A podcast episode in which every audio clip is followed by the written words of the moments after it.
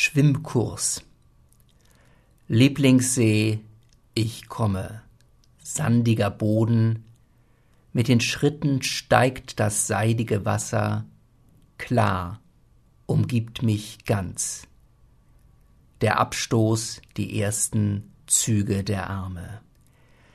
Wie verzweifelt hing ich damals im Schwimmkurs an der Überlaufrinne, schmaler Junge in Erwartung klatschender Hinterteile, gurgelndes Scheitern.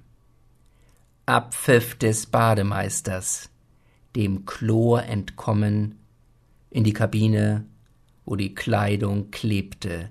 Zehn wollten nicht durch die Hose, hakten, alle zum Föhnen.